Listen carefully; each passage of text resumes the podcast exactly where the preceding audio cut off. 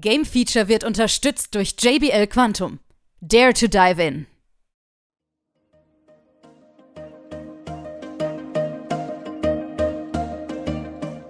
Hier ist wieder das Game Feature Test Center mit einem frischen Spieletest für euch.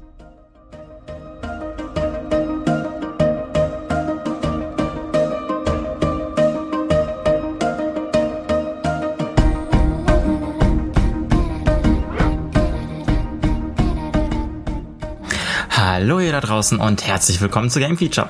Hier ist der Robin und heute habe ich für euch Park Beyond auf der PlayStation 5 dabei. Und ja, direkt vorab, ich stufe dieses Spiel so wie es gerade ist oder so wie ich es wahrgenommen habe, es fühlt sich mehr an wie Early Access. Aber Warum? Dazu komme ich gleich. Erst einmal Pack Beyond, was ist das überhaupt? Ähm, letztes Jahr auf der Gamescom durfte ich schon einmal anzocken. Und zwar haben wir hier eine äh, Freizeitpark-Simulation. Sprich, wir haben Geld oder wollen noch mehr Geld und bauen uns einen wunderschönen Freizeitpark. Das machen wir, wir, indem wir Fahrgeschäfte bauen, äh, Achterbahnen bauen, sogar auch von Hand. Sprich, wir können unsere Kurven, unsere Höhen und Tiefen selber bestimmen, unsere Neigungen, unsere Steigungen. Ähm, müssen Mitarbeiter einstellen, die den Park sauber halten, Techniker einstellen. Wir brauchen Erste-Hilfe-Kräfte im Falle eines Notfalls. Wir brauchen Animateure, die halt ein bisschen Spaß in den Park reinbringen. Wir brauchen Fressbuden, wir brauchen Souvenirshops, wir brauchen Toiletten, wir brauchen Sitzbänke, wir brauchen Mülleimer. Und ab und zu ist ein bisschen Deko auch nicht verkehrt. Das ist im Grunde das Spielprinzip von Park Beyond. Also eigentlich recht simpel, ist jetzt auch nichts großartig Neues. Das, was Park Beyond anders machen wollte, ist die sogenannte Impossifikation. Und zwar kann man die Fahrgeschäfte upgraden. So kann man es, glaube ich, am besten beschreiben. Die werden dann impossifiziert, also irgendwas Unmögliches wird möglich gemacht, wie zum Beispiel nehmen wir jetzt mal ein Kettenkarussell, was dann auf einmal ausfährt und verschiedene Ebenen hat, oder aber ein Freefall Tower, der unten dann quasi wenn er, also wenn er hochgefahren ist, dann der Drop kommt, er fällt runter und unten ist quasi wie eine Sprungfeder, dass er direkt wieder hochspringt. Sowas zum Beispiel haben nur tatsächlich die Fahrgeschäfte. Die Achterbahn kann man, also nicht nur die Fahrgeschäfte, ähm, es, die Achterbahn kann man auch impossifizieren. Allerdings bringt das quasi nur einen weiteren, ich nenne es jetzt mal Skillplatz. So will ich es am besten beschreiben. Oder ja, ich finde Skillplatz ist es am besten. Im Spiel selber wird es Aufhänger genannt. Und zwar haben Fahrgeschäfte halt gewisse Wertungen, zum Beispiel, oder nicht Wertungen, ich bin mir da immer noch ganz nicht ganz sicher, wie ich es am besten deklarieren soll. Ähm, zum Beispiel, wenn unser Fahrgeschäft mindestens 40 Meter Bremsweg hat, bekommt es dafür eine Wertung und das bringt den Erwachsenen im Park mehr Spaß als den Kindern. Sowas zum Beispiel. Davon haben alle Fahrgeschäfte in der Regel und äh, davon haben alle Achterbahnen zwei Plätze. Und wenn wir eine Achterbahn impossifizieren, bekommen die automatisch einen dritten Platz, den wir dann halt selber bestimmen können, der standardmäßig sein kann oder aber halt auch ein bisschen un möglicher ist. Ähm, klar, die Achterbahn können wir halt frei von Hand bauen. Es gibt auch viele verschiedene Sachen, die halt auch schon unmöglich sind, die, die man da halt mit einbauen kann. Dennoch fand ich das Impossifizieren von Achterbahn jetzt nicht weltbewegend tatsächlich. Die Fahrgeschäfte selber sehen alle recht cool aus beim ersten Mal. Wenn man es dann kennt, ist es halt so, ja, okay, kenne ich. Manche haben auch noch eine zweite Stufe zum Impossifizieren, aber halt nicht alle. Wir können auch noch unsere Shops und auch unsere Mitarbeiter impossifizieren. Die Shops generieren dann mehr Spaß, sodass die äh, Menschen mehr glücklich, äh, die glücklicher sind. Genauso wie bei den ähm, Mitarbeitern. Wir können also unsere Animateure impossifizieren.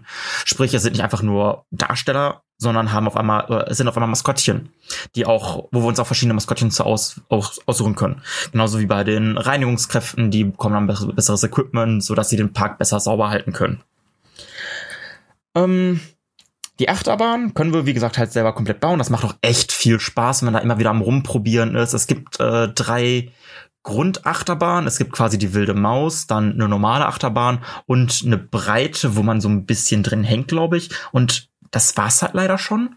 Ich habe mir echt so gedacht, okay, es gibt mehr als drei Achterbahntypen. Ich meine, klar, wir können sie alle selber bauen, aber dennoch irgendwie fehlt mir da ein bisschen was für jetzt gerade so, weil wenn ich in einen Freizeitpark gehe, dann habe ich da halt nicht nur drei verschiedene Achterbahnen, sondern ich meine, klar, es sind verschiedene Achterbahnen, auch mehr als drei, klar. Aber die Art und Weise ist doch trotzdem immer irgendwie anders. Da fand ich es halt ein bisschen wenig.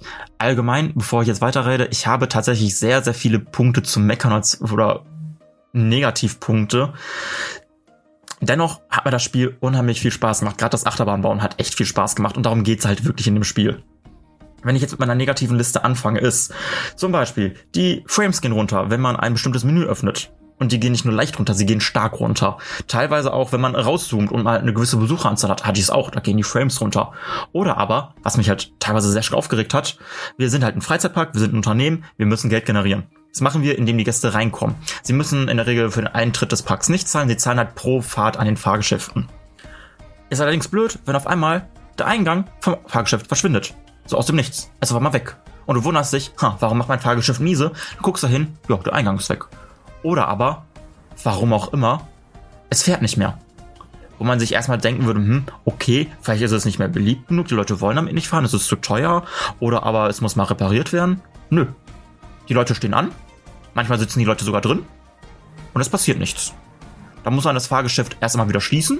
Das finden die, die drin sitzen nicht schön. Das finden die, die anstehen nicht schön. Ich finde es halt auch nicht schön, weil es kostet einfach nur gerade Geld. Äh, kann, ich kann das zwar direkt wieder aufmachen, aber dennoch ist da halt quasi so ein gewisser Minusstand halt einfach da. Und ich konnte bis jetzt nicht nachvollziehen, wieso, weshalb, warum. Ähm, was hatte ich noch? Die Musik. Äh, jedes Fahrgeschäft hat eine eigene Musik. Das ist an sich natürlich total cool, äh, so hört sich nicht alles gleich an. Aber teilweise war ich komplett rausgezoomt und ich hatte die Musik auf volle Lautstärke an. Da habe ich auch nicht verstanden, okay, warum hätte ich dieses eine Fahrgeschäft jetzt äh, immer noch auf voller Lautstärke, obwohl ich meilenweit weg bin? Und nein, es war nicht ausgewählt keine Ahnung. Das kam halt auch nicht nur einmal vor. Genauso wie ähm, es gibt im Spiel, die haben auch eine Kampagne. In der Kampagne gibt es auch mal wieder Herausforderungen. Und da hatte ich jetzt relativ am Anfang, ich glaube, das war jetzt das dritte Level. Also wenn ich das Tutorial mitzähle, ist es das dritte Level. Da hatte man so eine Wüst Wüstenlevel und man hat auch verschiedene Plateaus. Man sollte auch auf den Plateaus bauen. Ja, habe ich gemacht, aber die Herausforderung war so, nö, hast du nicht geschafft.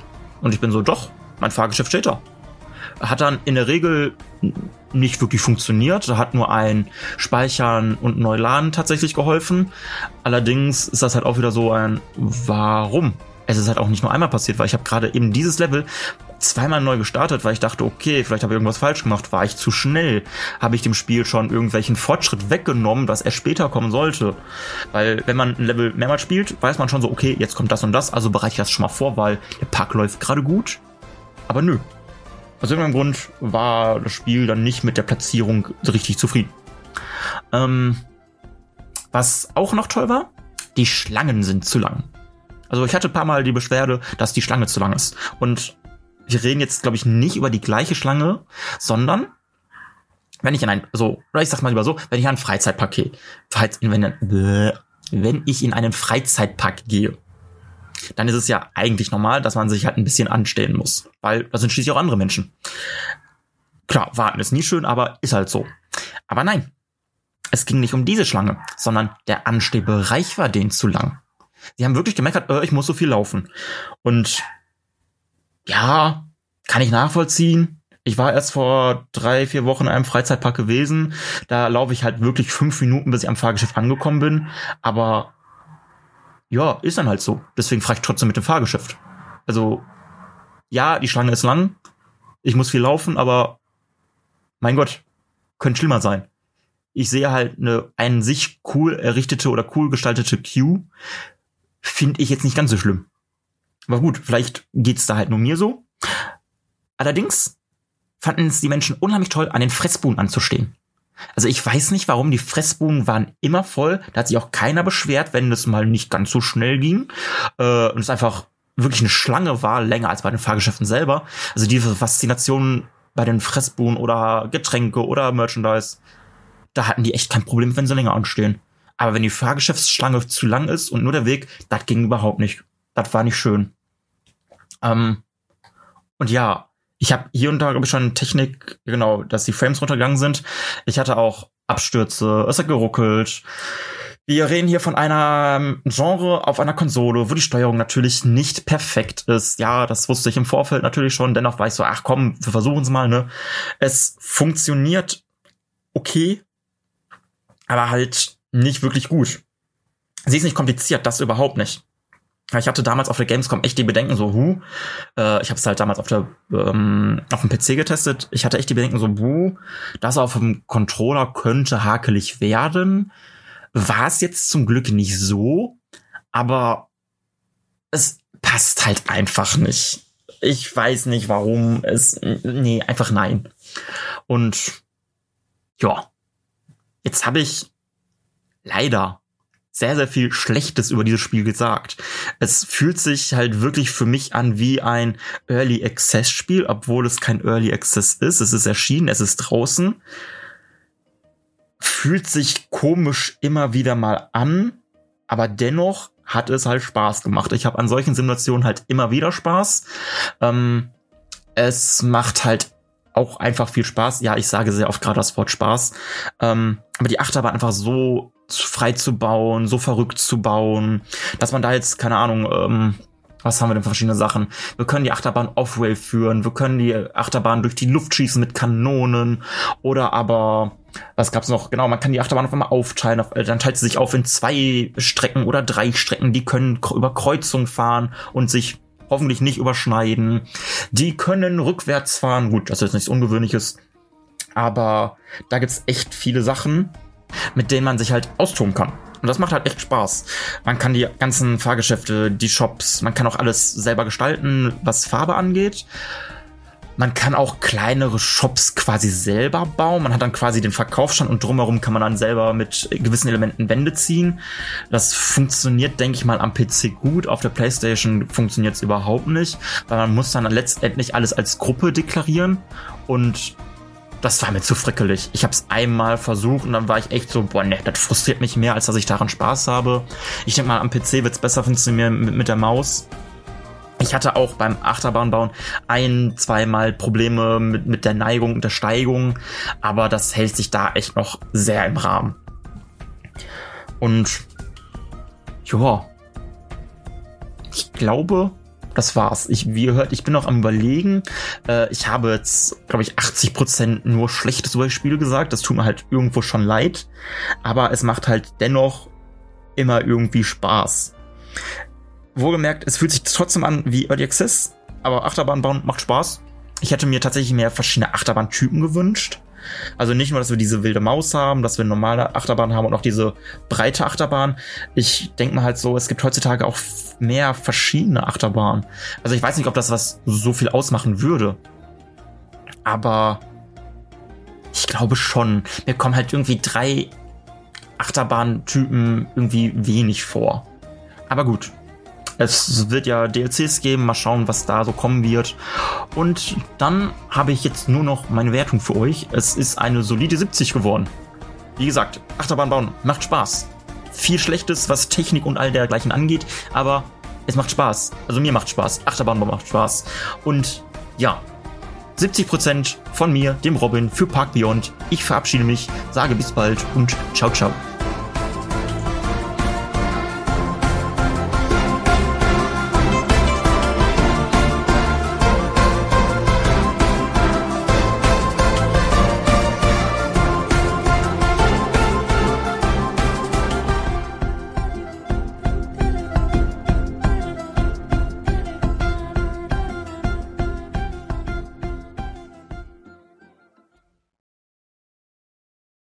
Alle weiteren Informationen findet ihr auf gamefeature.de.